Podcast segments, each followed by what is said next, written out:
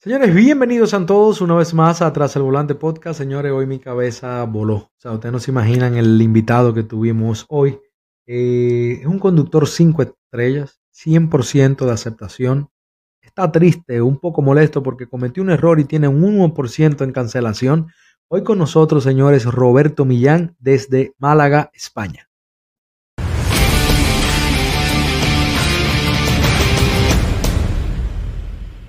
Para otro día, así que no, no pasa nada. Tengo tiempo de sobra. Bueno, de verdad que muchísimas gracias por haber primero aceptado la invitación, segundo por darme la oportunidad de conocer lo que es Uber allá en Málaga, en España. Ya vamos a hablar un poco de geografía allá, cómo se, cómo trabaja, cómo funciona Uber allá en toda España. Pero antes que todo, bueno, ya te di las gracias y ya tenemos varios días conociéndonos, tenemos varios días hablando un poquito he podido leer todo lo que me mandaste sobre ti, sobre tu trabajo, cómo lo haces. Pero antes de que comencemos, antes de darle contexto a las personas, a, los que nos están escuchando, yo quisiera que tú me hables un poquito de ti. Yo quiero conocerte un poco más, que el que nos escucha sepa quién eres tú, ¿ok? Y, y nada, háblame un poco. ¿Tu nombre es Roberto o Mario? Roberto Mario Millán. Ok, Roberto Mario Millán. ¿Te puedo llamar Roberto, Mario? ¿Cómo quieres que te llame? Roberto, Roberto, Hugo, sin problema. Roberto, bueno, pues Roberto, un placer. Háblanos un poquito de quién es Roberto. Bueno, gracias Hugo por tu invitación. Creo que hemos hablado hace un par de semanas, fue una alegría conocerte. Eh, estamos, eh, bueno, compartiendo este trabajo de conductor, así que de conductor a conductor. Eh, soy de una provincia de Mendoza, argentino.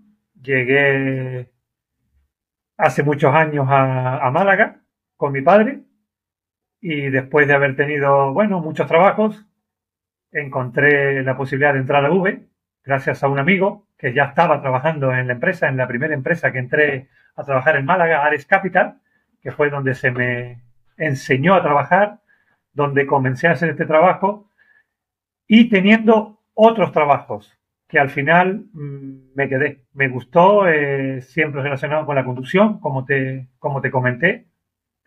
Y 18 eh, años de repartidor casi en una empresa. Eh, de, no, de no de cabecera, sino de acompañante, pero lo que sería servicio público. hacer muchas entregas diariamente, muchas direcciones, Sé que en esta parte estoy relacionando algo que no tiene nada que ver, pero Uber se trata de eso, recoger pasajeros y llevar pasajeros. Mi trabajo era repartir electrodomésticos y montar aires acondicionados. Pero cuando llegas a las casas hablas con la gente y es servicio público. Así que, ¿qué te puedo decir? Eh, resumiendo, he tenido muchos trabajos más, pero va a sonar esto un poco eh, raro, creo que me enamoré de este trabajo. Me encanta, me gusta. Trabajar en una empresa de esta envergadura y tener la posibilidad de conducir, de estar al volante y de hablar con gente, y tú que lo haces, que sabes que somos un poco, confírmamelo, psicólogos, sí. y las personas también, ¿no? De nuestro. Somos de todo, somos psicólogos, yo he pasado por abogado, yo he pasado por psicólogo, yo he pasado por doctor, por todo, nosotros somos de todo. Entonces, cuando tú hablas una pregunta, eh, Roberto, cuando tú dices que para que te gusta trabajar para la compañía para la que trabajas, ¿te refieres a Uber o hay otra compañía para la que tú trabajas? No, me refiero a Uber. Comencé, comencé ya hace varios años en, esta empresa, en Ares Capital. Se nos dio eh, en una habitación un pequeño curso que creo que vinieron de, de Madrid, donde se utilizaba, donde se enseñaba a utilizar la aplicación pero esa enseñanza para mí fue fundamental. Actualmente comprendo, bueno, o después de pandemia, que es un trabajo muy fácil. La aplicación es muy intuitiva. Eh, tenemos eh, una sola aplicación. Eh, todos la, la, utilizamos de la misma manera, pero bueno, hubieron determinadas cosas, aparte de haberme leído las directrices de Uber, que son fundamental, pero hablar con esto con los conductores queda uno por loco. Las directrices, toda empresa tiene, yo he trabajado en empresas grandes, directrices. Pero bueno, resumiendo, el trato con la, utilizar una aplicación con el trato con una, con un pasajero es fundamental. Ya sabemos que todos saludamos, pero bueno, hay muchas formas de preguntarle preferencia de ruta, eh, de preguntar su nombre, de, de, platicar, de hablar y de decirle que comienzo su viaje, eh, confirmar la dirección, no porque nos vayamos a equivocar, sino porque eso el pasajero lo ve correcto. Eh, buenos días, se María. Siente más, se siente más seguro también. Eh, no, y aparte que el pasajero te lo agradece. Buenos días, María. Vamos a, aeropuerto. Sí, y ya luego la conversación, que es difícil que no hable con los pasajeros, no siempre, pero me suele pasar que llego a final del destino y si no me sale un viaje o me sale, tengo que decirle, mira, que tengo un viaje y no abre la puerta y no se baja. Te, te, habrá pasado a ti, que te quedas hablando. No se puede echar, obviamente, al, no, al pasajero. Pero bueno, pues entablas esa, esa conversación y principalmente, que creo que te lo he comentado, salgo a divertirme. En este trabajo me la paso súper bien. Salgo a divertirme, hablo con, con los pasajeros. No les tomo el pelo propiamente, pero es verdad que a veces les hago un tipo de bromas, yo mirando por el espejo, hay veces que se puede o no, y hablo indistintamente, ¿eh? sea hombre, sea mujer. Menores no deberíamos llevar, pero estamos ahí un poco desde que comenzamos en esto. Yo lo he oído claro. también en algunos comentarios de que lo intentamos, pero bueno, sobre los 17 años o 16, eh, lo hacemos los viajes. Y da igual. Sí, da igual. Hay, veces, hay, veces, hay veces que se, te, que se nos escapa, no, no, no sabemos la, la, edad, porque especialmente aquí en Estados Unidos, que los teenagers, los niños que van creciendo, tú no te das cuenta de los 15 años adelante qué, qué edad es que tienen, porque se ven más grandes, más viejos de la cuenta. Pero antes de que entremos en eso, yo quiero que tú sí. nos, aclares, nos aclares algo, Roberto. Aquí en Estados Unidos, Uber es una aplicación una plataforma donde tú te registras, tú como persona, puedes comenzar a trabajar si, si llenas todos los requisitos que ellos te requieren. Tú no necesitas otra compañía aparte para tú poder trabajar en Uber. Creo que tú tienes que pertenecer a una compañía para trabajar con Uber, por las que me estás hablando, o tú allá en España tú no puedes trabajar con Uber directamente. Es correcto. Me dices, que trabajas, me dices, que trabajas, para una compañía. Yo trabajo para una empresa. Sí. Pero se puede trabajar. El verdadero Uber que hacen ustedes, el verdadero Uber es el autónomo que se llama aquí. Claro, tengo, tengo compañeros y en el caso mío sería mi jefe, que obviamente él también tiene su cuenta y es eh, el trabajador de Uber. A su vez, él subcontrata gente. Lo que pasa que, para aclararte bien este tema, él tiene una flota. Efectivamente, somos pro, para Uber somos proveedores de terceros. Ok. De terceros. Sí, él sí, tiene sí, una flota. Entonces tú trabajas en la flota de él. Tengo acceso a distintas matrículas, a distintos vehículos, y obviamente él también, en el cual nos asigna un vehículo. Hoy he estado con furgoneta y por la tarde con, con turismo. Es así, Wow, Hugo, es qué, así. inter- qué inter- qué interesante, qué interesante. Entonces, vamos a hablar, háblame un poquito de cómo tú entras a una flota. ¿Qué requisitos tú necesitas para entrar a, para pertenecer a una flota? Bien. Cuando, te, cuando me preguntaste quién era Roberto y empecé hablando un poquito de mí y comenté que empecé en una empresa, que he pasado solo por, por tres empresas en este trabajo, eh, fue exactamente el mismo sistema.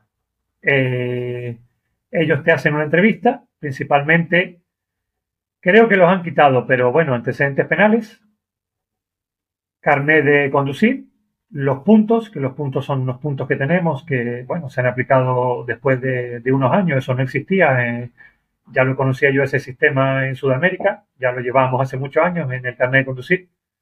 Está el sistema de, de puntos de carnet y un sistema de que te piden el carnet y, y te lo te lo tican como un como un ticket de autobús por decirlo a la al- al- a la quinta a, a- la quinta al quinto ticket al quinta sanción sanción que tienes te quedas imposibilitado para poder conducir aquí va por puntos si tienes todos tus puntos Aquí en Estados Unidos también.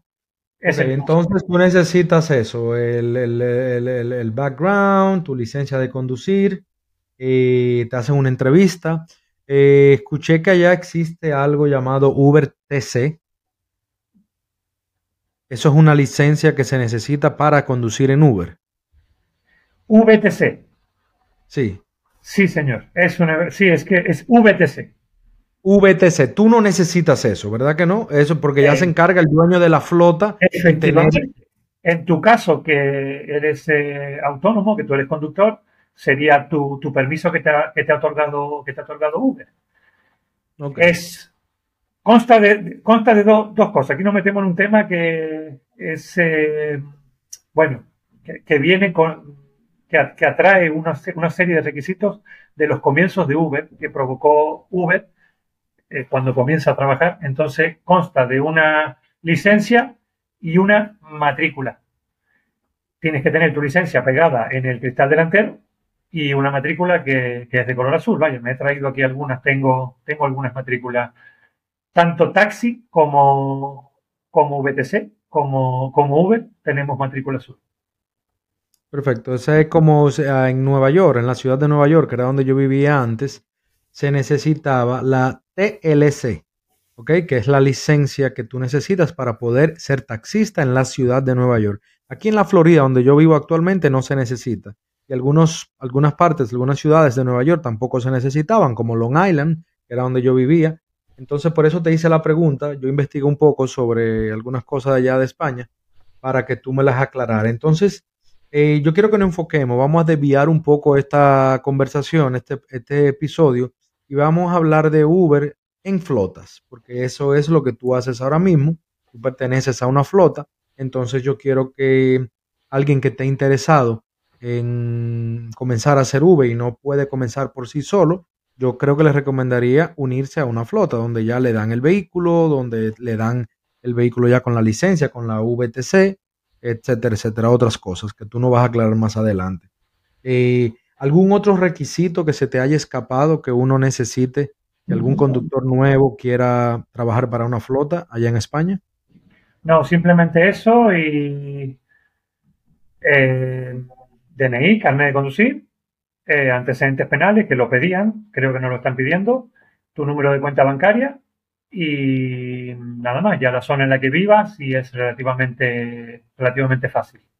Diferente, ¿Tú Te escucho, perdón. Te escucho, te escucho. diferente es a, trabajar con tu propia licencia. Ahí ya mm, es exactamente lo mismo, pero ya necesitas hacer una inversión, eh, sacar lo que sería tu, licencia, tu matrícula azul y todo eso. Perfecto, Te iba a preguntar cuál era cuál es la diferencia, o sea, cuál es la ventaja de trabajar para una flota y no trabajar, pero ya tú me contestaste ahí mismo pues, trabajar como independiente tiene que hacer la inversión del carro, la inversión de la licencia. ¿Tú sabes cuánto cuesta sacar esa licencia, la VTC? ¿Actualmente en qué valor están? Ajá. Eh, sí, aproximadamente sobre 90.000 euros. ¿Cómo? Eh, te, he dado, te he dado un precio que puede ser menos y están vendiendo licencias en 120.000. ¿Qué, tan difícil, ¿Qué tan difícil es conseguir esa licencia hoy por hoy? Porque en Nueva York, te explico, en Nueva York, para conseguir las placas TLC, TLC, eh, ya ahora mismo el Estado no le está dando, la ciudad, perdón, la ciudad no está otorgando las placas ya. Eh, no sé la razón exacta, el por qué, pero sí hay conductores que tienen más de una placa o simplemente tienen la placa y la rentan, se la alquilan a otros conductores por, no sé, ganancia extra o simplemente ya se retiraron. ¿Qué tan difícil es conseguir una, una VTC ahora mismo ya? No es difícil. Simplemente es eh, querer meterse en ese gasto y sobre todo afrontar eh, la situación económica, que estamos pasando, que es, se podría decir en general para todos exactamente igual. Eh, no voy a hablar solamente por, por Málaga, aunque en temas de VTC o de Uber puedo hablar Málaga, Sevilla y Madrid. No mucho más que eso. Pero Uber es una aplicación global que tiene ya estipulados sus precios, sus diferentes servicios eh, y está casi absolutamente todo el sector igual. Está, que fue la primera conversación que tuve contigo, está muy negativo y Uber no se está equivocando. Eh, ellos Es difícil, obviamente, entender en, este, en, esto, en esto que acabo de decir. Son decisiones que hay que tomar, son porcentajes de ganancia, hay una desconformidad total en muchos sentidos, pero bueno, por contestarte, no es difícil, simplemente es comprar tu licencia, ponerla a tu nombre, hacer un trámite, en este caso en Málaga, en la Junta de Andalucía, y luego obtener por la placa que es una matrícula azul. Eh, me he extendido un poco a, nivel de, Uber, de, ganancias, de métodos de trabajo, que es lo que tú hablas en tu, en tu programa, que es lo que realmente eh, se trabaja para, para generar dinero. En este trabajo, tanto autónomos, que es mi jefe, como yo, que soy conductor, hay muchos gastos. Yo los vivo a diario. Vivo a diario eh, el repostaje de gasoil, eh, cambio de neumáticos, cambio de pastillas de freno. Claro, créeme, créeme que yo sé. Mecánica, lo sé, lo sé, no hago esta pausa porque lo sé, lo sé, lo sé. Tú, tú lo vives. Entonces, hace poco hemos tenido una reunión con Uber y hay alguien que dijo adelante, señores, vamos a juntar nuestras facturas de gastos y se las vamos a dar a Uber. No hace falta, Uber lo sabe, Uber está consciente, Uber ese, tenemos una aplicación que nos contacta con un, con un pasajero. Pero ya llegado a este punto y he nombrado la, eh, la palabra pasajero, que soy conductor y usuario y pasajero, pasajero se merece un respeto, es servicio público. Entonces, el, taxi que se ha modernizado, que también tiene vehículos eh, modernos, híbridos, eléctricos, completamente nuevos, como los que tenemos en Málaga, sigue dando absolutamente su servicio que ha dado siempre, desde sus comienzos, eh, con sus problemas, con, sus, eh, con su modelo de, de trabajo, pero no va con la queja. Actualmente se solicita un viaje de Uber y te llega un mensaje. No es mi caso, yo suelo adelantarme pero vas a venir, eh, ¿dónde estás? Me han cancelado, eh, por favor no te vayas. Y eso realmente eh, hay que aclararlo y obviamente cuando tú me hablas para esto voy a hablar absolutamente de Uber y del trabajo sin pelos en la lengua. Le gusta que le guste. lo que quiero. Lo sé, lo sé porque creo que me lo has dicho de esta forma y le caiga bien a, quien sea o le caiga mal, es así. Se ha entorpecido por otras aplicaciones. Eh, obviamente se ha entorpecido, pero bueno, es la competencia. Pero mm, se ha, entorpecido y tenía que ser realmente así. No nos podíamos quedar solamente con Uber y con taxi. Ahora uno es libre de trabajar. Uno, es libre de trabajar. Puedes hacer Didi, puedes hacer InDriver, puedes hacer Ball, está Cabify, pero es servicio público. O sea, yo me pongo no en el volante, me siento atrás y se ha, eh, cambiado mucho, ha cambiado mucho. Eh, obviamente Uber está al tanto de esto, va haciendo mejoras. Uber ha cambiado muchísimo en este último año, en este comienzo de año lo ha hecho en navegación, lo ha hecho en promociones, pero hay mucha desconformidad y tú lo sabes, lo hemos hablado. Sí, sí, sí. Mucha, negatividad en el volante. Sí, después de la pandemia, después de, la pandemia que arrodilló al mundo, diría yo, eh, muchas cosas cambiaron. No solamente Uber, ¿ok? Eh, muchas cosas cambiaron, pero como estamos hablando de Uber, sí se ha sentido una baja a través de los meses en Uber en cuanto a la tarifa. En cuanto a la tarifa, en cuanto a las promociones, por lo menos aquí en Estados Unidos, donde yo vivo, en el estado de la Florida mi país, República Dominicana, que tengo muchos episodios con dominicanos y tengo un grupo de WhatsApp en mi comunidad donde también hay muchos dominicanos, también hay una baja bien, bien, bien, bien grande. Entonces, ¿cuál es la tarifa mínima allá en Málaga, en Uber? Mira, la tarifa mínima que tenemos es casi exactamente la misma que un viaje eh, cancelado. Eh, por la cancelación, la tarifa sería entre unos 5 y 6 euros. está ahora mismo en 6 euros. Quedan alrededor de 3,75. Esa es la tarifa mínima, 3,75 euros, ¿verdad? 3,75 euros. Lo que pasa que ya que me has hecho en esta pregunta, es más fácil buscar la cancelación que llevar al pasajero. Claro, es mejor. Sí, pero eh, ¿te parece correcto? El pasajero necesita desplazarse. Si vas a... No, no, no, claro, no, no, no, claro, pero hay veces que si el pasajero no sale, si el pasajero nunca aparece, si tú, tú, no vas a durar 30 minutos esperando a un pasajero, uno lo llama, uno le manda un mensaje, mire, estoy aquí abajo. Tenemos, tenemos eh, un tiempo de espera, tú lo sabes. no lo decía por el pasajero, lo decía por el conductor, Hugo. No, lo decía por el conductor, no lo decía por el pasajero. El pasajero te pide un Uber y te espera.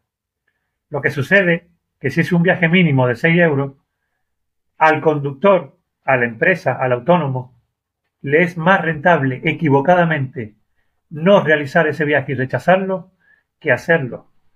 ¿Qué sucede? Que la, que la aplicación al conductor, al pasajero, nunca lo deja sin, sin un viaje de Uber. Entonces va pasando de uno a otro, a otro, a otro, y hay alguien que vaya, obviamente, y hay empresas que trabajan con un mínimo y empresas que no. En la empresa que yo comenté al principio de esta entrevista, eh, el, porcentaje de cancelación es mínimo. No te voy a decir cero, pero un 1%. ¿Por qué razón? Porque se merece su respeto, porque hay que llevarlo a ese usuario. Pero claro, tú me, tú me has hecho la pregunta, partimos de la base del viaje mínimo de 6 euros. Luego, si vas a aeropuerto es un poco más, si vas a Marbella es más, si vas a Sevilla es más. Pero en eso vamos en eso vamos entrando poco a poco. Entonces, yo lo que quería saber era, eh, en comparación, son 3.75 euros el, la tarifa mínima. lo que Uber da por cancelación. Oh, no, no, pero yo no estoy hablando de la cancelación, estoy hablando de la tarifa mínima. Tú haces un viaje, el más corto, hiciste un viaje de, de una milla, de un kilómetro. 6 euros. 6 euros. Ok, bueno, está, está bueno, no está mal. 6 euros puede, 6 euros queda aproximadamente eh, 4 y algo. Yo lo que te, lo que te comentaba, Hugo, que, que por cancelarlo es, es similar el precio. Por no realizarlo, Uber te da similar a que, si a, lo, a, que si lo realizas. Ahora, hay una gran diferencia entre cancelar y realizarlo, porque hay gente que cuando... Cuando, cuando, tú dices 6 euros, la tarifa mínima son 6 euros, ¿por qué tú me dices que te quedas al final con 4 y pico? Eh, porque de ahí se lleva la comisión Uber. Yo te estoy hablando de, a nosotros nos da importe eh, Uber del, viaje. yo, te preguntaba a ti, era, no lo de que, se, lo, que, lo que Uber cobra al pasajero. ¿Tú con cuánto te quedas? ¿Cuánto te sale a ti cuando terminas un viaje? El mínimo, el viaje más corto que has hecho. ¿Qué te sale a ti en tu billetera? ¿Cuánto tú cobras? ¿Cuatro? ¿Qué tú dijiste? Sobre 4.50, 4.20. 4.50, 4.20. Aquí la tarifa mínima ahora mismo son 3.75. 3 dólares con 75 centavos. Esa es la tarifa mínima que es aquí ahora mismo en la Florida. Cambia todo por estado, lógicamente. Los 3,75 euros que yo te he dicho son de cancelación, pero es que a veces en el viaje mínimo te queda exactamente lo mismo. Si te das cuenta, hemos llegado tu dato con el mío exactamente a lo mismo. Por eso dije que no hacer el viaje, Uber da 3,75. Creo que había dicho ese, importe, realmente es, es 3,75. ¿Cuánto hace un conductor? ¿Cuánto hace un conductor de Uber, de Uber a la semana disciplinado, con su horario establecido, trabajando 5 o 6 días a la semana, trabajando sus 40 horas? ¿Cuál es el mínimo de horas que se trabaja ya legalmente a la semana? ¿40? Eh, 40, sí. 40. ¿Cuánto puede hacer un conductor de Uber? Lo digo por si alguien quiere motivarse a hacer Uber allá en España, que está entrando, quiere entrar, no sabe cómo, no sabe si es rentable o no. ¿Cuánto puede hacer un conductor de Uber allá a la semana promedio? Bueno, la respuesta, Hugo, te la voy a dar eh, en dos partes. Vamos a ver la cara A y la cara B, o la, o la, cara verdadera y la, y la que realmente se está trabajando aproximadamente, y todavía no comienza el verano, o bueno, estamos en una ciudad que, vivimos del, turismo casi completamente, eh, y gracias a Dios que tenemos eh, muchísimo turismo durante todo el año, pero en verano, sobre todo, muchísimo turismo.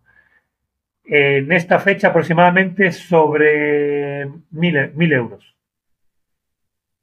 Lo que sucede es que se puede hacer mucho más. Y cualquiera que escuche va a decir, bueno, sí, sobre 800, sobre 1200, vamos a decir que sobre 1000 euros, trabajando como tú dices, disciplinado, se puede hacer. Se puede hacer mucho más, pero si buscamos solo viajes largos y los cortos, no, y sobre todo con el modo horizontal o con el botón, el botón flotante ahora que, han puesto, lo, último, bueno, o da igual tener el dedo en el, en el círculo rojo, eh, y vamos a, lo mejorcito, varía mucho, mucho el importe. Cualquiera que escuche va a decir, bueno, sí, Roberto se está equivocando, se puede hacer mucho más, se puede hacer tal vez 1500 o 1700. Pero dependiendo la zona en la que trabajes, los viajes que hagas, por ejemplo, Marbella es una muy buena zona, yo no suelo trabajar en Marbella, sí voy a Marbella, no es una, he trabajado mucho en otros trabajos en Marbella, no me siento realmente cómodo, no, es una ciudad que me ha salido trabajo de conductor privado, mis hijos todavía lo recuerdan y no lo acepté, de conductor privado, no de Uber con un sueldo, con la posibilidad de, irme. Pero bueno, es una zona en la que hay mucho trabajo. Está relativamente cerca de, donde, de donde vivo y se puede llegar a facturar más.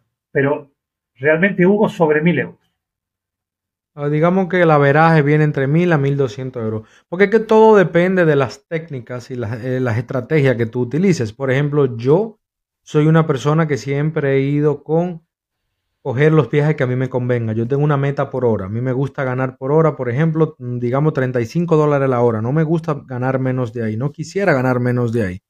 Entonces yo me enfoco en buscar esos viajes que me den un total de 35 dólares a la, hora. O en un viaje largo, no coger, cuando me gustan los viajes largos de una hora, dos horas, hora y media, yo no cojo ningún viaje de una hora que no me dé de 35 dólares en adelante. No sé si me doy a entender. Yo busco, yo trabajo por una meta por hora. ¿Ok?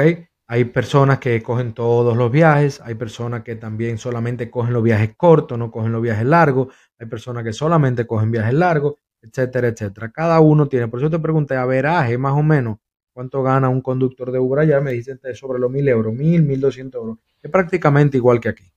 Aquí tú puedes ganar entre mil a dos mil dólares a la semana, eh, dependiendo de tu estrategia, dependiendo de tu necesidad también, claro, claro está. Tú eres un conductor cinco estrellas, tú tienes 100% de aceptación y tienes un 1% de cancelación. Me imagino que eso fue un error. No fue un error, me lo traje de Sevilla eh, en feria de abril, que estuve trabajando una semana. Eh, bueno, sí, un error. Eh, los viajes con PIN me dieron tres veces mal el PIN una vez, una segunda vez, una tercera vez.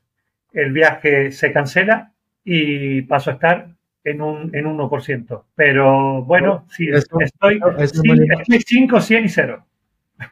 Sí, por eso me lo imaginé que era un error, porque eres un conductor ejemplar. Estás por encima de los 10.000 viajes y tienes 3.5 años, tienes 3 años y medio. Tengo un poquito más, mm. la antigua flota realmente no me dejó la antigüedad. Tengo, tengo más años, tengo más viajes, tengo una captura de pantalla. Eh, normalmente Uber te mantiene y lo hace la antigüedad. Cuando comenzamos hay muchos perfiles que cambiaron. Realmente empecé en una empresa muy grande con mucha cantidad de, licencias, una empresa que viene de, de, Madrid. Y bueno, pues no me supo bien quedarme con mi antigüedad. Sí tengo imágenes, sí sé realmente los viajes que llevo, pero con lo que acabas de nombrar, que son más de 10.000 viajes, siempre lo digo, son eh, 20.000 porque tenemos puntos de recogida y de entregar pasajeros. Luego hay viajes con parada, obviamente, que suelen ser hasta 4 y 5 paradas, pero serían eh, 10.000 destinos y 10.000 recogidas. Así que ya con eso, mm, lo, lo pasado, pasado. Obviamente me trae un buen recuerdo la empresa, tengo, fue donde empecé y bueno, pues hubieron muchos conductores con problemas, con cuentas, con cancelaciones, tuvieron que comenzar de cero. Fue en mi caso, fue que bueno, pues Uber decide o la empresa bloquear la cuenta, pero está bien. Estoy conforme ¿Cómo, lo ¿Cómo, ¿Cómo, ¿Cómo lo haces? ¿Cómo mantienes tus estrellas? Vamos a comenzar con el servicio al cliente. ¿Cómo mantienes tus estrellas a, en, en 5.0? ¿Cómo mantienes tus 5 estrellas? Eh, ¿Cómo tratas al cliente? ¿Qué le ofreces? ¿Cómo lo recibes? No, no pensaba que ibas a empezar por este tema. Yo te dije a ti que esté preparado para todo, aquí vamos a hablar de todo. Okay. No pensaba que ibas a empezar por este tema, pero háblame, voy a, un poco, háblame un poco de tu servicio al cliente. ¿Cómo, es, ¿Cómo es Roberto a la hora de recibir un pasajero? Eh, voy a hacer una aclaración y sobre todo para los conductores, no hace falta estar en cinco estrellas, no hay que ser cinco estrellas.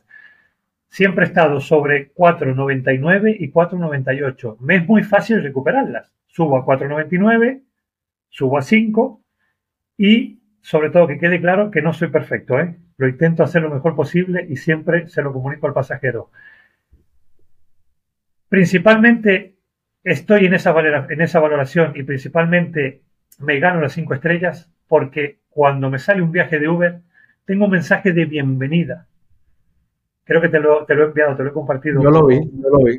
Tengo un mensaje de bienvenida. Eh, para un usuario que pide un Uber y recibir un mensaje, y sobre todo el estoy en camino, que lo tenemos, que fue como se me enseñó a trabajar. Estoy en camino. Eh, para mí, al pedir un servicio, es una tranquilidad. Eh, no quiero hablar mal de los compañeros. Tenemos en Málaga muchas empresas, muy buenas empresas. Cuando digo los compañeros, digo compañeros de Uber. No digo de mis compañeros de, mi empresa, que tengo excelentes compañeros, excelentes trabajadores y bueno, y sobre todo que los ha elegido mi jefe, no los he elegido yo. Yo aquí he entrado, creo que uno de los más, de los más nuevos. Efectivamente, que voy a, que voy a hablar de, mis compañeros y con mucha antigüedad. Pero en, general, hablo de, empresas de, Uber. Uber nos da la herramienta, nos da la facilidad de trabajar bien, de poder hacer una buena recaudación, de poder dar un buen servicio. Y a veces vamos por el lado contrario, vamos remando a contracorriente, vamos remando a, contra, contracorriente y me, me, sale muy mal, me duele mucho realmente darle una mala atención al usuario. Pero continuando con tu pregunta, eh, creo que hago lo que hacemos todos. Y lo vuelvo a repetir, salgo a divertirme, llego con una sonrisa. Casi siempre, si puedo, bajo a abrirme la puerta. La gente dice, hombre, no es necesario. O no, no, no, no, no te bajes. Si estoy abajo, obviamente, ya no le queda otra. Pero casi siempre, casi siempre, y últimamente el servicio a nivel de, eh, de pasajero lo miras en la aplicación, sabes, puedes verlo, pero está el que no encontraba la llave, bajando por el ascensor, me bajo. Me bajo automáticamente, lo espero de pie, no con la puerta abierta, siempre con una sonrisa y luego la hora de hablar o de platicar, creo que ya hace eh, el resto del trabajo. Lo comenté al principio, eh, preguntar nombre, preguntar eh, dirección, comienzo el viaje y se lo comento al cliente, que no es, no es necesario, comienzo tu viaje, eh, alguna preferencia de navegación, y eso es una buena pregunta, es una muy buena pregunta. Es exactamente lo mismo que en el sector del taxi, Hugo, es exactamente lo mismo, no cambia nada. tenemos un, un pensamiento por ahí equivocado de la ruta más larga, o de la picardía, en Google podemos hacer exactamente lo mismo. Cuando me sale un servicio no hace falta que siga la navegación. Si no la conozco, la sigo y si la conozco, tiro por donde quiera. Luego nos podemos encontrar con sorpresa. Ojo, Uber no es precio cerrado. Es precio cerrado, pero tenemos que ser conscientes de que tu aplicación en tu teléfono tienes que bloquear eh, el precio con el PIN y sobre todo sería protección de cuenta y protección de eh, navegación, de, trayecto. Hay mucha gente que dice, a ver, se me puede quedar el teléfono sin batería. Y otra gente no quiere, ha puesto el PIN y lo ha quitado. Pero seamos conscientes que un viaje con PIN se termina y no se puede editar y no varía de precio. Eso es algo muy importante. Si no lo tenemos con, con ese PIN, puedo tirar por donde quiera pero después está la sorpresa y le pasa a los conductores. Eh, hablamos con tarjeta, con en efectivo. Con tarjeta sucede a veces lo mismo, a veces no, pero en efectivo. Tú haces, Hugo, viajes en efectivo, obviamente, ¿no? No, aquí nosotros no hacemos viajes en efectivo, solamente con tarjeta. Solamente tarjeta. Vale, yo me refiero al efectivo. Le dices al pasajero eh, 13.50 y te dice, no, perdona, eran 10 euros. No, mira, es lo que me pone la aplicación. Ahora hay que reclamar tanto conductor como usuario. Me ha pasado eh, precisamente en Marbella por no tirar por, eh, por paseo marítimo y tirar por rapidez o, por mi forma de hacerlo en una buena, en tarifa dinámica, eh, por querer intentar hacer mayor recaudación, que trabajamos obviamente, tú me lo has antes, del valor que te he dicho es la recaudación que hacemos semanalmente y mensualmente que va para nuestra empresa, que tenemos que cumplir con esos valores, como tú lo haces para ti, nosotros lo hacemos para la empresa. Me ha pasado de que el importe sea mayor, yo termino el viaje y luego Uber me hace un ajuste de precio y me escribe, eh, Roberto, bueno, ellos tienen su, su speech, eh, por decirlo, su... Eh, ellos envían un, un, texto siempre que es casi el mismo. gracias por pertenecer a Uber, vemos que eres conductor, bueno, no voy a repetirlo. Y ahí viene el tirón de oreja. Hemos hecho un ajuste de precio porque no has seguido tu ruta, porque has hecho más kilómetros y el pasajero ha reclamado. Obviamente, yo también lo haría. Pero claro, la publicidad de precio cerrado, mucha gente lo sabe, mucha gente no. Actualmente hay muchos viajes con PIN, con eh, verificación de cliente y, con, y a precio cerrado. Lo de verificación de cliente también es, un tema que lo, encierro en esta, en esta pregunta. Si el pasajero te sube y te pide PIN, no te puedes llevar otro pasajero, no nos podemos equivocar y no tenemos posibilidad de llevar a otro usuario. Uber ha hecho algo, por eso he dicho que ha cambiado y está haciendo unas mejoras increíbles. Tenemos viajes para invitados. ¿Tenéis ustedes viajes para invitados? Lo sabes, ¿no? Sí, sí. Oh, sí, sí, sí, sí, claro, claro. Nosotros tenemos viajes para invitados también, así que yo puedo pedirle un Uber otra persona. Lo hace otra persona, pero la persona o tiene el PIN o se lo dan. O lo que sucede es, mira, perdona, necesito que me des cuatro números. No, no tengo nada, no puedo comenzar tu viaje. Obviamente uno con el coche parado, porque es que realmente no se puede comenzar. Lo pide ah. a la persona o la llama en el momento, oye, mira, que me dice el conductor que me des un número perdona, o le dice 1, 2, 3, 4, 1, 2, 3, 4, gracias, y comenzamos el viaje. Pero que quede claro que eh, hace falta tener ese número para que no cambie el precio de Uber, porque es verificación de cliente y precio cerrado. Dime. Claro. Eh, no, no, eh, te voy a decir eso mismo, que aquí me ha pasado igual que una persona le pide un Uber a otra persona y es con PIN, entonces él tiene que llamar a la persona o a veces le mandan el texto seguido y le dicen eh, el pin es tal. Entonces me dicen, mira, no fui yo que lo pedí, pero me dijeron que el pin es 1, 2, 3, 4. ¿Entiendes? Es realmente así, es realmente así. Terminando tu, terminando tu pregunta, eh, para mí es fundamental llevar cristales limpios, exageradamente limpios, que el pasajero diga cómo puede llevar el cristal tan limpio, parece que no llevas cristal, sobre el Vehículo, el, vehículo, el vehículo en general debe estar limpio, yo lo lavo todos los días. Bueno, yo lavo el vehículo todos los días. Entre viaje y viaje, a veces, después de un viaje, suelo quitar la alfombrilla y limpiar la alfombrilla. Sobre todo si llevas una persona, la trasera del costado derecho o las dos. La puerta del costado derecho, no, no quiero con esto que quede un mal comentario, el coche se lleva limpio en la totalidad, pero la parte trasera, las puertas, el interior y sobre todo donde, donde, el, donde el pasajero apoya sus pies, que uno dice, bueno, pero eso qué importancia tiene, es lo primero que vemos cuando abrimos la puerta. El asiento, la puerta, el cinturón de seguridad, obviamente con productos de limpieza, pero eso lo hacemos. Eh, Uber tiene su, su certificado que lo hizo a través de, de pandemia. Algunos se nos enseñó cómo limpiar el coche, otros no, pero que no era de pandemia, era de que son, llevamos personas, tenemos que llevar el coche limpio. Tenemos que dar eh, un buen servicio y sobre todo por Uber, que ya sabemos que eh, trabajamos para una aplicación en, la que la gente sabe el tipo de coche que le va a llegar, el conductor, indistintamente como vengas, empezamos con coches negros, empezamos con, bueno, ya que me has dicho lo de las estrellas, con camisa y corbata es mi forma de trabajar, no siempre con traje como estoy ahora en la entrevista, solo con, camisa y corbata, y cometiendo equivocaciones, pero intentar hacerlo lo mejor posible, con amabilidad, con respeto, con una buena charla, no hablar por teléfono, sobre todo, ni recibir llamadas, ni llegar hablando por teléfono.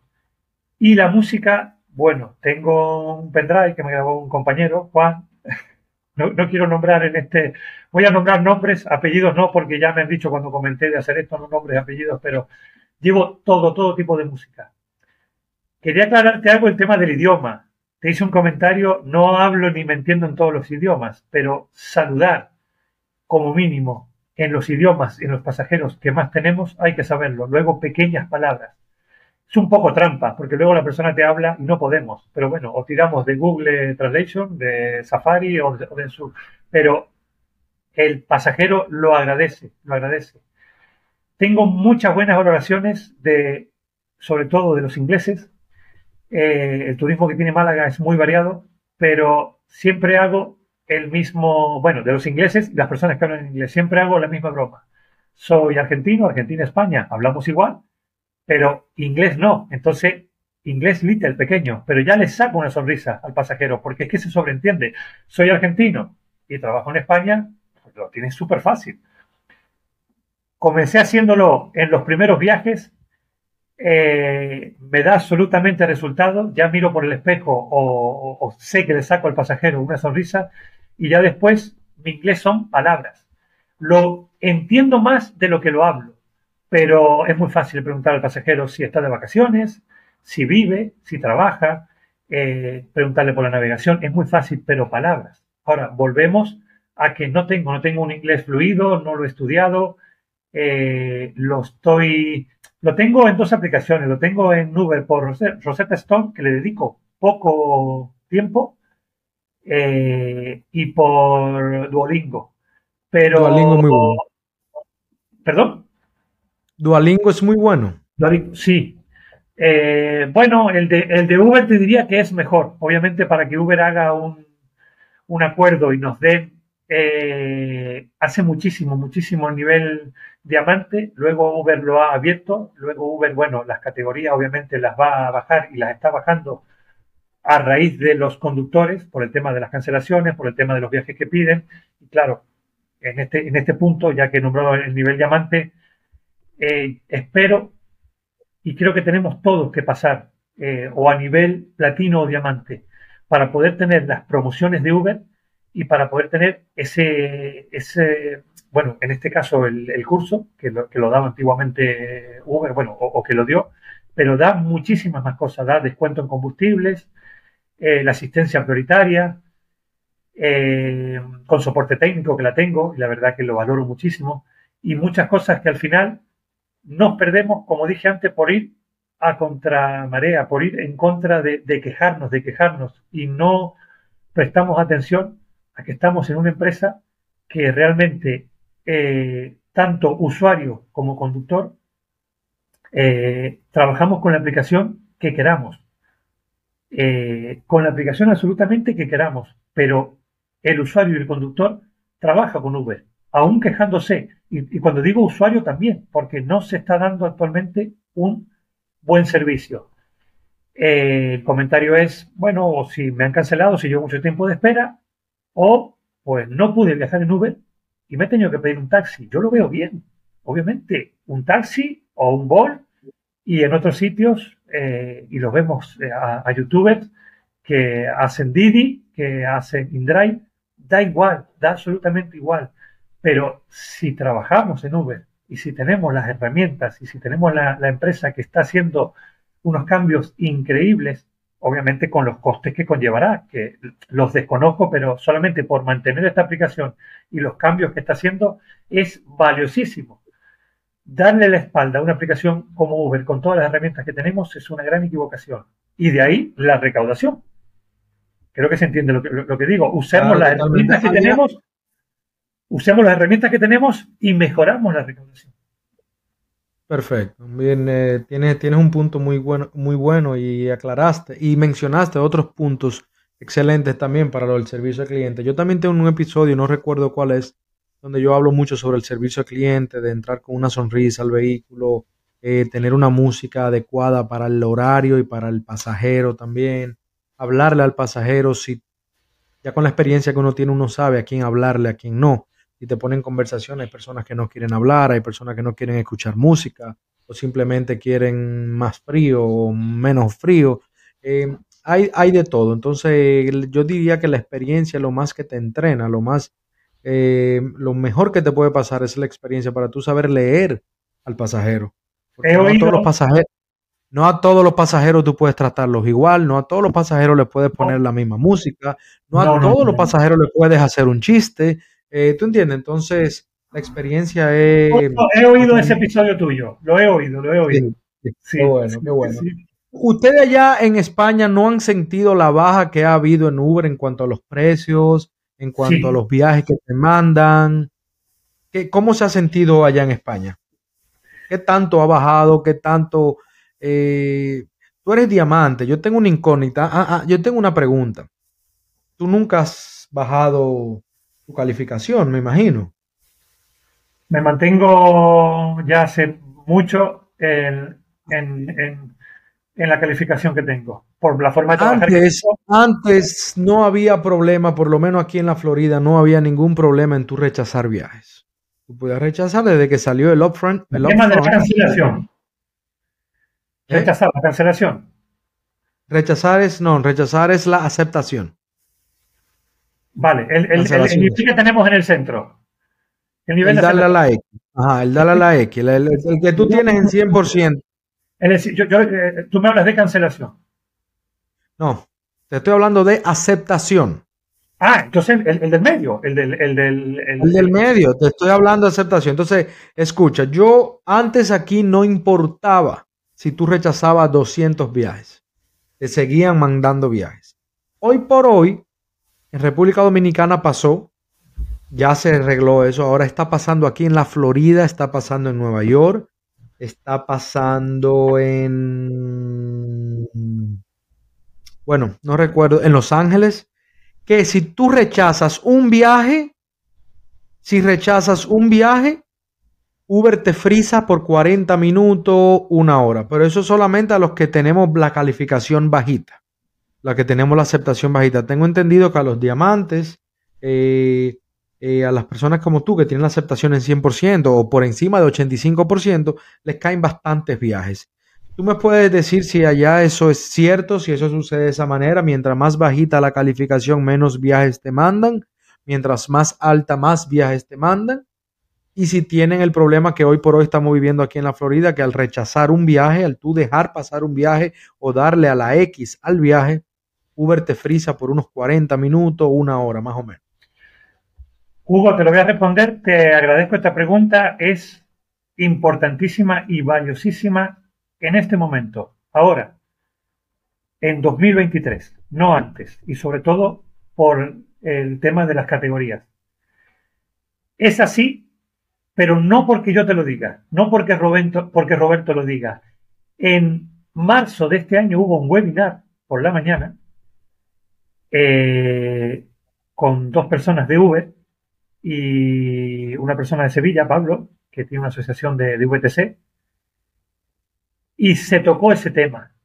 Mira, estuve a punto de buscarlo porque tengo aquí, estoy con, bueno, estoy con algunos teléfonos, eh, grabo pantalla permanentemente, capturo pantalla permanentemente de incidencias, de problemas, los mensajes que tengo con Uber, eh, yo creo que no me van a echar ni me van a sacar de la aplicación, pero mando una exageración de mensajes y de problemas y de incidencias.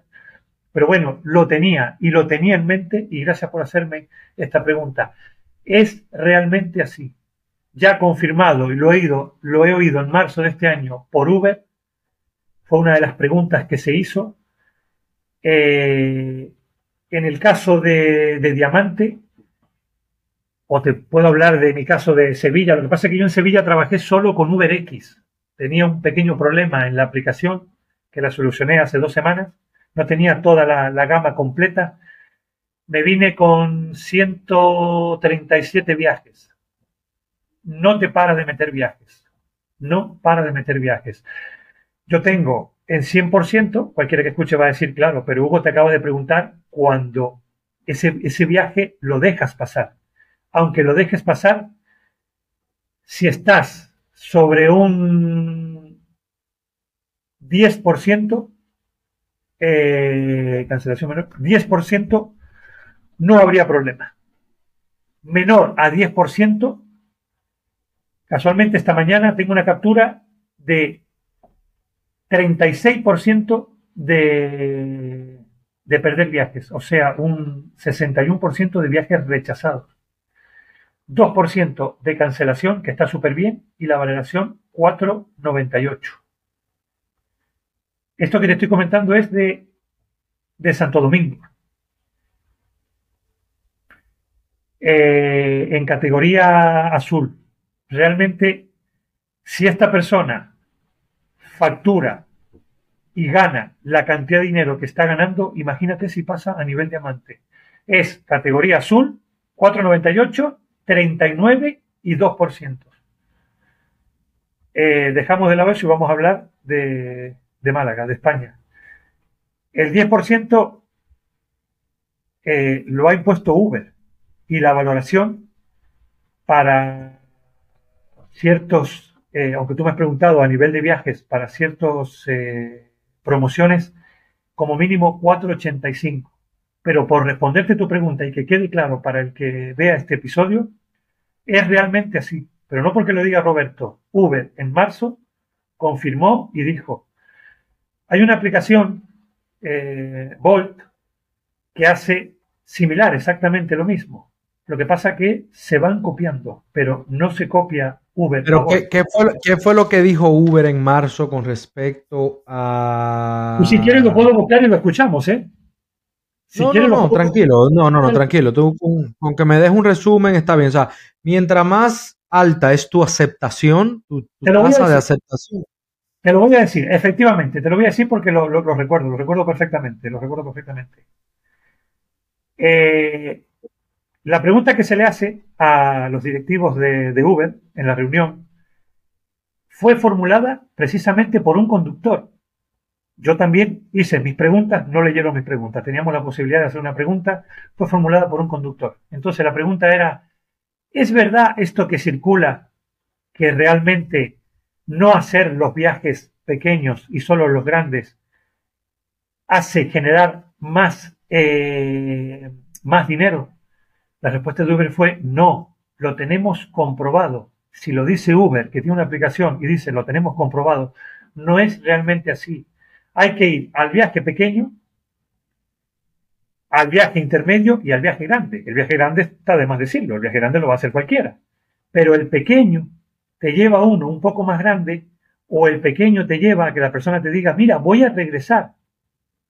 Ya es el doble. O me puedes esperar que me o te quedas por la zona que voy a hacer un siguiente viaje, vale, perfecto, terminas tu viaje, te sale otro y vuelves a repetir con la misma persona. Si vamos a hablar de un viaje mínimo de 9, 10 euros, no tiene por qué regresar en donde estaba. Puede irse a cualquier otra ciudad, a cualquier otra, bueno, sí, sí, ciudad, a cualquier otra parte. Entonces Uber confirmó realmente que es así. La persona que hace la pregunta de los conductores, de, de webinar que estábamos ahí los conductores, dijo, ¿y qué sucede cuando ese viaje se rechaza o se deja pasar. La aplicación te castiga y te deja un tiempo sin solicitudes. Entonces, efectivamente, si es así, tenemos que aceptar ese viaje. Ahora, hay viajes que realmente puede que no convengan y lo comprendo y me pongo en situación y yo que soy un trabajador eh, y diariamente hay que repostar, Hugo, eh, medio tanque de, de gasoil eh, todo el, gasto que, conlleva, uno dice, voy a ir realmente por 6 euros, voy a hacerme tantos kilómetros por 9 euros.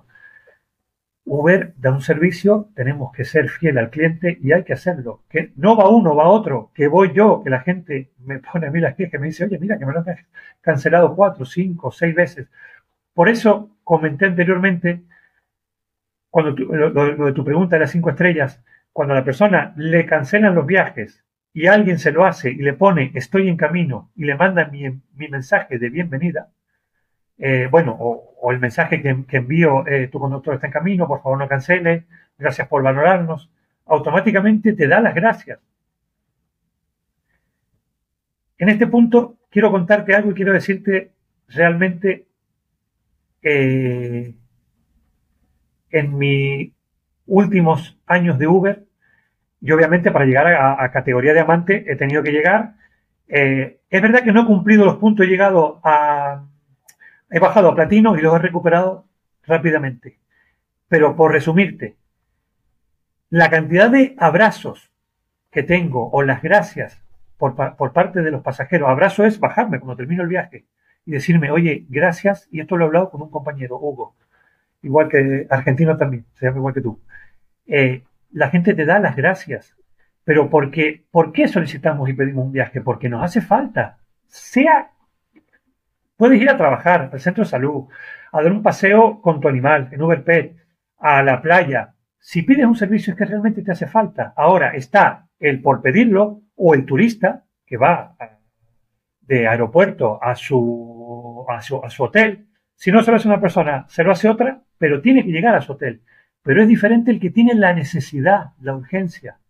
La cantidad de abrazos, puedo hablarte algo un poquito más, eh, más profundo o de personas con lágrimas por haberlos llevado, mm, es una satisfacción linda, pero no me gusta repetirlo mucho. Me gusta llegar, gracias, eh, cinco estrellas, siempre digo cinco estrellas para ti, que se bajen, que me den las gracias, como yo doy las gracias, gracias por tu viaje, que lo digo siempre, gracias por tu viaje, gracias por confiar en Uber, gracias por viajar en Uber, pero que te den un abrazo, que mm, te digan en ese momento gracias por llevarme, realmente, realmente no tendría que ser así. Eh, perdona si por ahí me hace una pregunta y me extiendo un poco, porque creo que lo vengo haciendo en casi todas las preguntas que me haces, pero tenemos que dar un, buen servicio. ¿Tu pregunta cuál era? Eh, vamos a, concluirla. Claro, no, no, entiendo. Lo, ya creo que me lo respondiste, es así. Eh, mientras más alta la mientras más alta la tasa de aceptación, más viajes te mandan. Sí es cierto que sí, es, es, así, es así, es así, es así. Sí es cierto que ahora en la actualidad, porque te digo que eso antes, hace un mes para atrás, eso aquí no existía, de que si rechazabas un viaje, Uber te penaliza y te frisa por 40 minutos, una hora, eh, pero hay formas, ¿tú me entiendes? Hay formas, yo me manejo también con otra aplicación, yo uso Uber y Lyft, yo no sé si Lyft no, no, no, no, no, no, hacer Lyft, lo sé, lo sé, lo sé que hacer Lyft. Yo hago Uber y Lyft, entonces cuando Uber está lento, me voy con Lyft, estoy tratando de aceptar los más viajes posibles para ir subiendo la tasa de aceptación, para yo mismo comprobar y yo mismo hacer un episodio donde pueda yo aportarle a la comunidad, decirle, miren señores, sí, mientras más alta tienes la tasa, más viajes te van a caer, si no rechazas, los viajes te siguen cayendo igualito. Eh, una pregunta, Roberto, ya para ir cerrando, no quiero quitarte mucho tiempo, sé que allá van a ser o son las 8 de la noche ya, ¿verdad? Dispongo de tiempo, no tengo problema, dime. Sí, no, pero tranquilo. Vamos a hablar, quiero que tú me hables sobre brevemente cuál es tu horario, qué horario tú trabajas, de qué hora a qué hora, cuáles son los mejores horarios que tú, o, qué horario tú le recomiendas a un conductor nuevo, eh, que es el horario más movible, más productivo allá en España, en Málaga, en Málaga que estás, ¿verdad? Málaga, Málaga. En Málaga. ¿Y qué zonas recomiendas para trabajar y qué zonas no recomiendas para trabajar? Vamos a comenzar con el horario. ¿Cuál es tu horario o qué horario tú recomiendas a los conductores nuevos o a alguien que quiere comenzar o al que hoy por hoy está trabajando y no, no le está yendo bien, no saben dónde trabajar exactamente? Los horarios que tenemos normalmente están estipulados por la empresa. El horario lo estipula la empresa, suele variar en función a la empresa lo que necesite, por el trabajo que tenga o por lo que te pida. Eh, suelo comenzar temprano. Normalmente suelen salir eh, viajes de aeropuerto, 4 o 5 de la mañana. 7 de la mañana todavía tenemos salida de discoteca, o últimamente hasta las 9 se quedan en la puerta de la discoteca. Suelo trabajar por la mañana hasta la tarde. A veces suelo hacer turno partido, a veces suelo hacer las horas de corrido. He trabajado muchos años de noche. De noche también se factura y se trabaja muy bien. Es muy buen horario, sobre todo los fines de semana. Los fines de igual semana. que aquí, igual que aquí. Los fines de semana sales por la tarde, terminas de madrugada y no paras realmente. Pero bueno, está el que tienes horario y el que te trabaja un fin de semana, un sábado o un viernes por de mañana y te puede hacer tal más de noche. Hay que estar en el lugar indicado, hay que ver que los viajes pueden ser más cortos, más largos. Puedes hacer 20 viajes, puedes hacer 15, no precisamente porque estés de noche vas a facturar o vas a hacer más que uno que esté de día. Esos serían realmente lo, los horarios. ¿Y zonas, qué zonas de Málaga tú más o menos frecuentas? ¿A dónde no vas? ¿Cuáles son las que más te gustan? Eh, trabajo por todo Málaga sin ningún problema. Lo hacemos. No tiene problema. No, sin problema. Hay algunas barriadas, algunos lugares que sí, efectivamente lo voy a reconocer. Hay gente que no entra, sucede también en, en Sevilla.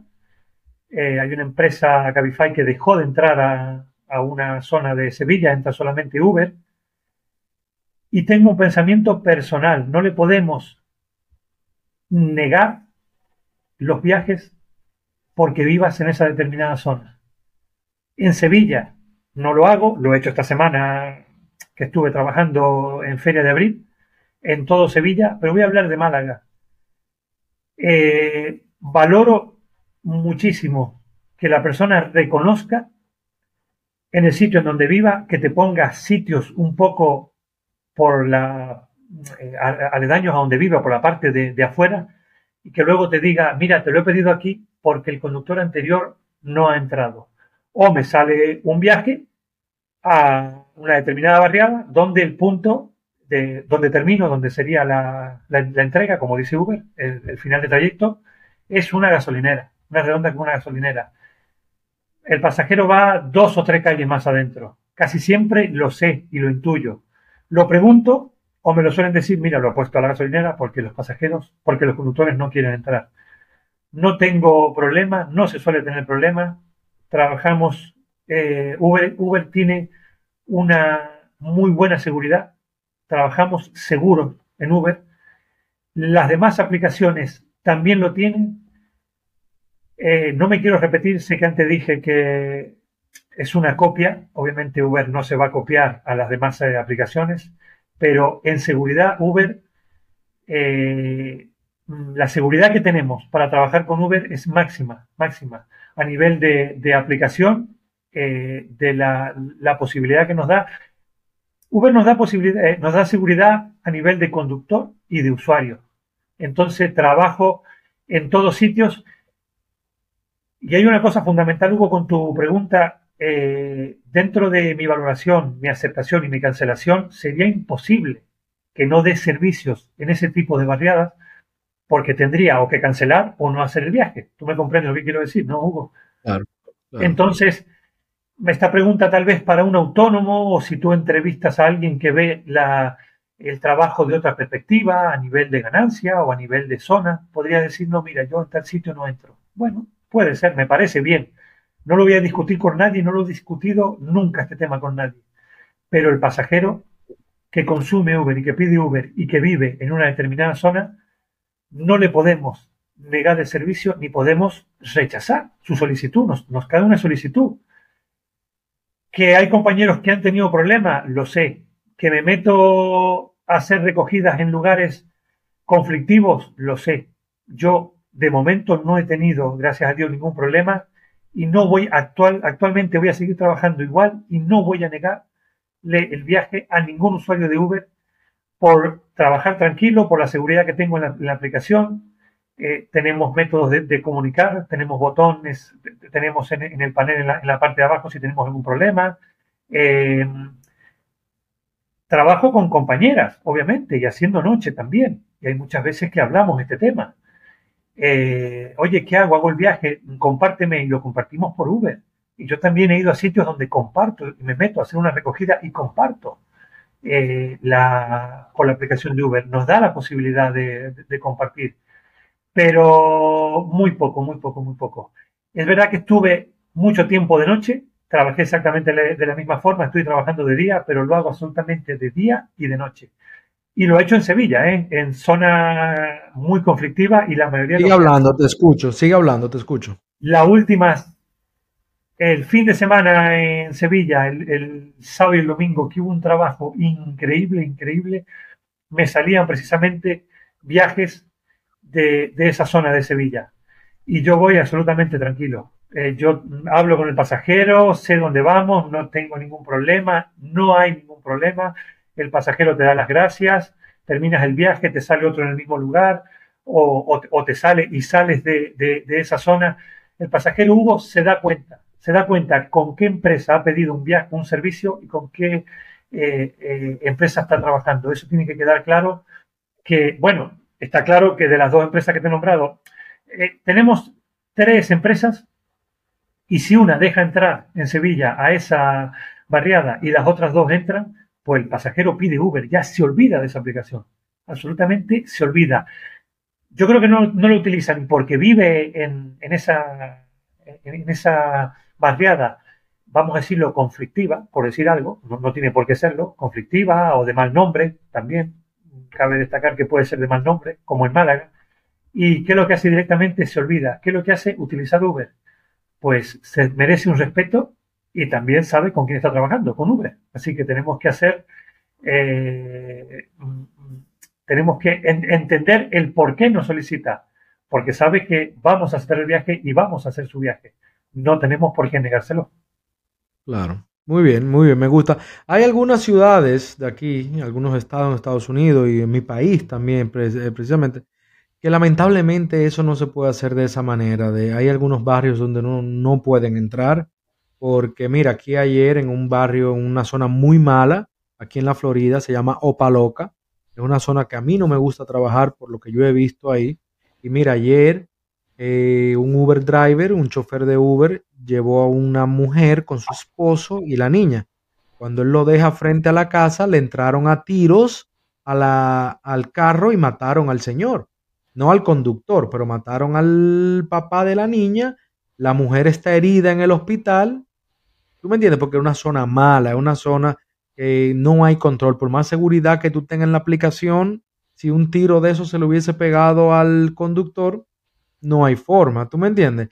Allá igual en Málaga. Pero discrepo, me parece bien, pero discrepo en, algo con, tu comentario. Eh, y lo voy a explicar y lo voy a desarrollar brevemente. Tú has entrevistado a uno de los mejores de, Buenos Aires, a don Humberto. Sí, sí, sí. Don Humberto, eh, a nivel de, YouTube, eh, a nivel de, de, su contenido es buenísimo, enseñar a usar la aplicación. Eh, está haciendo ahora, está trabajando con moto. ¿Allí tenéis ustedes Uber Moto? Aquí no. Pero sí, en la última entrevista con él hablamos de Didi Moto y Uber Moto. De, Didi Moto, Didi Moto, Uber Moto. Bueno, en Argentina sucede exactamente lo mismo. Es diferente a donde yo estoy. Cuando digo discrepo y que lo iba a, desarrollar brevemente es, Uber está al tanto, Uber sabe todo lo que tú me comentas. Pero ¿es aquí el problema Uber o es el problema en el sitio en donde tú vives o donde tú solicitas un servicio? El sitio. Efectivamente. Entonces, a nivel de seguridad, Uber, eh, la seguridad que tiene es muy buena, pero ya depende del conductor. Y me parece bien lo que me comentas. Me parece bien que una empresa como Cabify en Sevilla no vaya a un determinado sitio a trabajar. Es tu decisión. Algún problema tiene que haber habido. Aquí en Málaga también lo ha habido en una, barriada conflictiva con los taxis, que el taxi creo que ha dejado de entrar fue el año pasado. Eh, ya que estamos tocando este tema, no ha dejado el taxi de entrar, ni ha dejado el taxi de dar servicio a ese sitio. Pero volvemos a lo que decía hace cinco minutos atrás. No podemos negarle servicio al usuario, que lo que hace, en vez de entrar dentro, te recoge en la calle principal. El mismo usuario te dice, te espero en la parada de autobús o te espero junto a la parada de autobús, junto a la, a la vía del tren. ¿Para qué? Para que no entres dentro. Pero hago este, esta aclaración y este matiz de que el taxi dejó de dar servicio por un pequeño problema que hubo Yo trabajo actualmente y me encuentro con taxistas y el taxi sigue trabajando y sigue dando absolutamente su buen servicio, no entrando, como hago yo. Yo realmente la gente me dice no entres, alguna vez he entrado, pocas veces. Realmente hubo, si es por aclarar, lo que tú me decías de la zona conflictiva y que Uber no tiene la culpa y que los conductores son... Sigue, sigue hablando, eh, Roberto, perdón, sigue hablando, te escucho, ¿ok? Somos los que, lo que decidimos si te sale un servicio y viene una mamá con su niño, con su bebé, con su eh, cochecito del niño, con dos bolsas, con sus otros dos hijos, por poner un ejemplo, tiene tres niños, y hay que recogerla y te, y te dice, mira, traigo, realmente hay que hacerle la recogida en donde vive, en su puerta y en donde está. Eh, cuando comenté que, cuando comencé que he leído las directrices de Uber y cuando hablo con muchos compañeros y cuando hablamos de este servicio y de este querido trabajo, que es, exageradamente fácil. Eh, nos sale un servicio y tenemos que recoger pasajeros y llevar pasajeros. Nada más, recoger pasajeros y llevar pasajeros. El pasajero tenemos que recoger donde solicita el servicio, no donde queramos los conductores, no donde nos venga bien a los conductores o no donde pensamos que va a ser más seguro. Me parece bien, por la seguridad de uno, hacerlo de esa manera, pero si tienes una mamá con sus tres niños y con un bebé, no puedes agarrar y decirle, he llegado o estoy aquí. Y la persona, ¿dónde estás? Pues aquí en la parada de autobús o donde suelo recoger, no te va a hacer ese viaje, no va a querer realmente, no tiene la posibilidad de venir con su niño. Entonces, ¿qué te va a pedir? ¿Qué te va a insistir? Por favor, ¿puedes entrar donde estoy? No es mi caso, ¿eh? O por favor, ¿puedes eh, entrar en una calle? Claro, estás entrando en un sitio conflictivo, pero ahí está la decisión del conductor. O lo haces o no lo haces. Pero volvemos a lo mismo. Si pides un Uber, sabes con qué empresa estás trabajando. Y estoy absolutamente seguro que en Málaga trabajamos eh, en la empresa que comencé, que por algo tienen un 1 y un 2% de cancelación, pongo el ejemplo de, esa empresa, y autónomos y muchas empresas, y trabajan exactamente igual y no hay ningún problema. Eh, suelo hacer una broma con la gente de, de, esas barriadas que les digo, sí, seguramente el conductor entra y se encuentra, no sé, un dinosaurio, un cocodrilo, te vas con una mano menos, o tú me comprendes, ¿no? Al final, bueno, siempre intento sacar una, sonrisa. Y lo valoran, eh, saben realmente que, bueno, hay diferentes circunstancias, no las vamos a nombrar, no, me quiero meter en ese tema y no hace falta, diferentes circunstancias, pero que hay gente buena, trabajadora, que te valora bien, que te, que te agradece, que te saluda, que te pide el viaje y ya se monta y ya sabe realmente con qué conductor está tratando y tú sabes con qué pasajero estás tratando, pero no podemos jugar. No, pero también, también, también, eh, Roberto, hay esos pasajeros problemáticos, que te quieren dar, que te quieren dar órdenes, que quieren darte una queja por todo en el vehículo, que te reportan, hacen, falsos reportes. Yo por eso tengo mi cámara todo el tiempo grabando a mí me han dicho que yo he estado borracho, que yo me estaba durmiendo, que yo le hablé mal, que yo lo amenacé, un sinnúmero de mentiras que lamentablemente nosotros tenemos que tragarnos muchas cosas. ¿Tú me entiendes? Yo a todo le digo que sí, yo no le falto el respeto, yo trato de ser lo más profesional posible mientras estoy haciendo el viaje, más porque sé que también la cámara está grabando, pero hay algunos pasajeros que por tu seguridad tú tienes que buscar un lugar seguro y desmontarlos. Porque hay gente que han amenazado con pistolas. No, no, te comprendo perfectamente. Y ese que me han amenazado, gente, gente, que me han amenazado camino a su oficina, que si no nos paramos a comprar el café, él y yo vamos a tener problemas físicamente. ¿Entiendes? Que si yo no lo paro después de que están bebiendo en un bar, que si no nos paramos en Burger King, si no nos paramos en un McDonald's antes de llegar a la casa, él me va a dar una galleta o me va a dar un trompón entre la cabeza, como me han dicho. ¿Tú entiendes? ¿Qué yo hago? Yo busco una zona segura si hay policía, mucho, mucho mejor y yo los desmonto. ¿Tú sabes por qué? Al final me va a dar mala calificación. Mi vida corre peligro. Te estoy hablando de barrios malos donde he escuchado experiencias, donde sé de experiencias feas. ¿Entiendes? Ese pasajero aquí también existe. Sí, sí, sí. Yo trato de suavizarlo y mira, no hay problema, vamos, le explico. eh, tenías que agregar una parada, pero no hay problema, ven, yo te hago el favor, vamos a hacerlo. Eh, pero te siguen hablando con actitud, te siguen amenazando de una manera que ya yo no me concentro manejando hacia adelante, lo que voy es pendiente a qué va a ser ese, pasajero, ¿tú me entiendes? Eh, entonces, pero hay de todo, hay de todo. Aquí también hay, ese pasajero y se suele tener ese tipo de problemas y también los he tenido, no te creas que no. Obviamente cuando dije que estaban 498 y 499, a ver, yo no salgo a trabajar, eh, que si realmente llevo mucho tiempo y mantengo las cinco estrellas, eh, Uber tiene el sistema de sus 500 valoraciones, eh, es realmente muy complicado. el pasajero puede venir con un mal día, con lo que tú me dices, pero el pasajero complicado lo hay, lo hay, me toca, me sucede muy a menudo. No el que tú me dices de amenaza ni de problema, sino el que ya entra mal pidiéndote o viene ya desconforme o, sabes que te va a pedir más o sabes que, viene con la picardía eh, o que viene medio tigre, creo que le llaman ustedes, ¿no? Cuando son medio tigres puede ser que les dicen... Es, correcto, ¿no? Sí, sí, un tigre. Eso, Roberto. Ah, perdón, te escucho. Eso por, por, por, por terminarte. Mira, eh, tenemos la estrella también nosotros para darle a ese pasajero para que te desempareje y no te vuelva a tocar. Tenemos la posibilidad de comentarle a Uber lo que nos ha sucedido. Esos pasajeros tienen una calificación muy baja.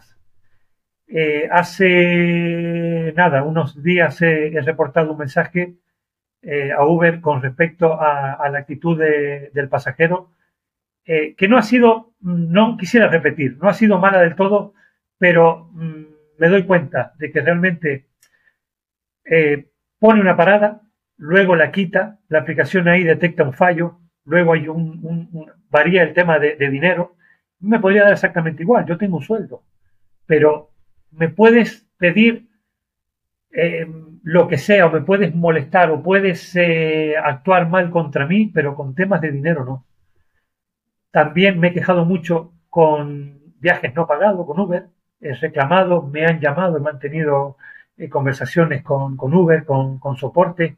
Entonces, me puedes, me puedes tratar de decir lo que sea, hasta insultar, pero el dinero es dinero. Trabajo para recaudar un, monto. Bueno, y trabajo, obviamente, con un coche que no es mío, pero que tiene su gasto de combustible. Este reporte que te digo de hace unos días se está repitiendo bastante. No sería el, momento indicado de comentarlo y de hablarlo eh, en, este, en, esta, en esta entrevista. Ya he comentado algo, pero las cosas se van contagiando y ya lo, me lo habían comentado, pero no me había pasado. Yo, obviamente, algo así lo grabo, lo capturo, se lo comento eh, a Uber, envío eh, mensajes con capturas de pantalla y lo explico. Y mm, para que no se vuelva, lo comento para que no le vuelva a pasar a mis compañeros. Digo de Uber, ¿eh? No de mi empresa, de mi empresa ante todos, que son mis compañeros y todos mis compañeros. Pero lo hay, lo hay ese tipo de pasajero. Lo hay, es bastante desagradable. Eh, hay una desconformidad absoluta en, en todo eh, lo suelo hablar también con una compañera, o sea, ya no hay nada. Tienes simplemente que ser agradable, ser cordial, eh, no perder la paciencia, no molestar. Estamos trabajando para una aplicación, no somos una persona individual que está llevando a una persona y te molesta. Ahora, que sí nos podemos reservar el derecho de admisión y que sí he bajado gente precisamente en Marbella, donde no me gusta trabajar, por malas actitudes, termino viaje, una estrella y en la cara, te bajas, abres la puerta, bajas la persona. Lo que pasa es que no hay amenaza, no hay armas, no hay, no hay nada, pero sí, sí, sí, tenemos la posibilidad de terminar el viaje. En, bueno, en Málaga también lo he hecho en época de feria, en época de feria también, creo que con, que con Vans, que lo terminé en un sitio un poco complicado, cerca de una gasolinera, una autopista, no era propiamente autopista, pero el sitio no era muy agradable, pero es que ya más no avanzaba. Y claro, te dice, oye, pero me, me dejas aquí, y, aquí me vas a dejar, se terminó el viaje. Abres puerta, bajas pasajero y ya está. Absteniéndote a la estrella, pero la estrella es lo que menos me preocupa. No hace falta, no hace falta hacer cinco estrellas. Da igual que me pongas una, que me pongas media. Pero hay, hay pasajero conflictivo. Tengo la suerte de no encontrarme mucho, de no encontrarme con problemas. pero los hay. Lo que pasa es que tengo un... Me imagino que por tu calificación también te mandan los mejores pasajeros con mejores calificaciones, no te mandan... Me entra casi todo cinco estrellas. Sí, pero eso es algo que si quieres te lo comento. Sí. Realmente eh, no tengo por qué llevar todo usuario cinco estrellas, pero el usuario que realmente tengo en Málaga tiene una valoración muy alta eh, 495, 97, 98, no, no, no pasa, no, no tengo, no tengo. Realmente trabajo muy tranquilo y no tengo problemas. Me hace sentido. Lo del ejemplo que te puse el otro día, lo, del ejemplo que te puse el otro día de reportar algo de, y, sobre todo de, de un tema de, de, un viaje de 36, 38 euros que termina quedando eh, en 11, es por manipular aplicación, por picardía ya del usuario. Por eso dije que no era el momento mucho para hablarlo. Pero bueno, pones una parada, la, pones tres paradas, luego la quitas cuando, cuando llevas tres minutos o a mitad de, camino, la aplicación hace lo que tú dices. Luego al final, pero que ahí realmente puedes tener tus cinco estrellas. Creo que tenía 4,97 creo, pero simplemente se reporta, se comunica y trabajo con excelentes pasajeros. Me, la paso, como he dicho, a divertirme y súper bien. Me alegro mucho, Roberto. La verdad que he aprendido bastante de ti. Eh, definitivamente vamos a tener que hacer una segunda parte eventualmente, si lógicamente si aceptas. ¿Estás ahí, Roberto? Sí. Ah, ok. Eh, sí, se ve que no, Por supuesto que, acepto. Pensé que se había frisado, porque de verdad que queda mucho más. que acepto la invitación nuevamente. Sí, porque de verdad que hay mucho material que todavía debemos eh, eh, debatir y no quiero hacer el episodio tampoco muy, muy, muy extenso. No, me parece bien. Pero de verdad que hemos hablado de todo un poco. he aprendido bastante de servicio al cliente. Me encantó cómo esta conversación tornó no solamente a irnos de Uber individual, sino a Uber de, de flotas, que es lo para lo que tú trabajas y que te, tengo muchísimas preguntas también sobre eso que quedaron pendientes.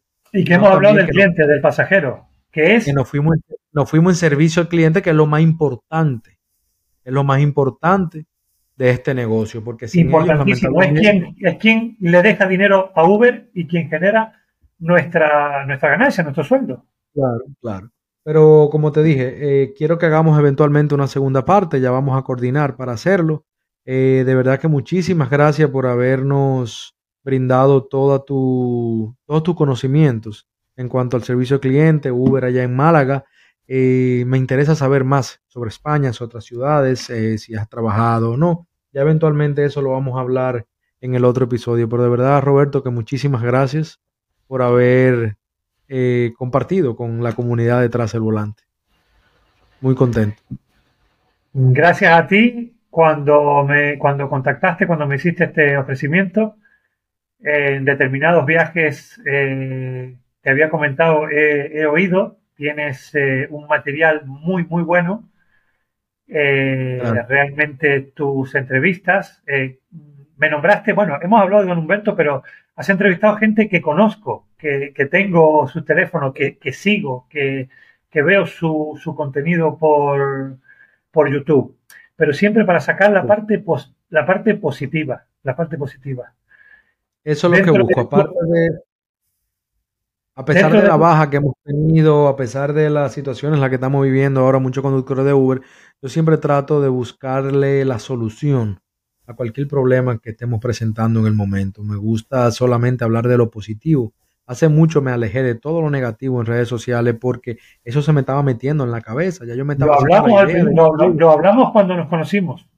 Sí, sí, sí. Entonces yo de verdad estoy muy contento. Esto para mí, como he mencionado, es una universidad gratis. Esto del podcast ha sido una universidad porque de todos ustedes me llevo algo, aprendo algo. Mira contigo hoy voy a poner en práctica muchas cosas en servicio al cliente que yo no tenía o que sí las sabía, pero a veces uno se deja llevar por el momento con el pasajero pero tú me has cambiado un poco la, perspectiva en cuanto al servicio al cliente y el, cuidado que hay que darle a cada pasajero.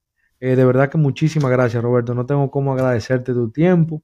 Eh, vamos a ver cuándo volvemos a coordinar para. Te voy a pasar por donde estamos hablando por Telegram mi número. Creo que te lo pasé, mi número personal, para que me escribas Eh, tengo una comunidad muy bonita, muy chula también en WhatsApp, eh, de todas partes del mundo, no solamente de Sudamérica, también de República Dominicana, Estados Unidos.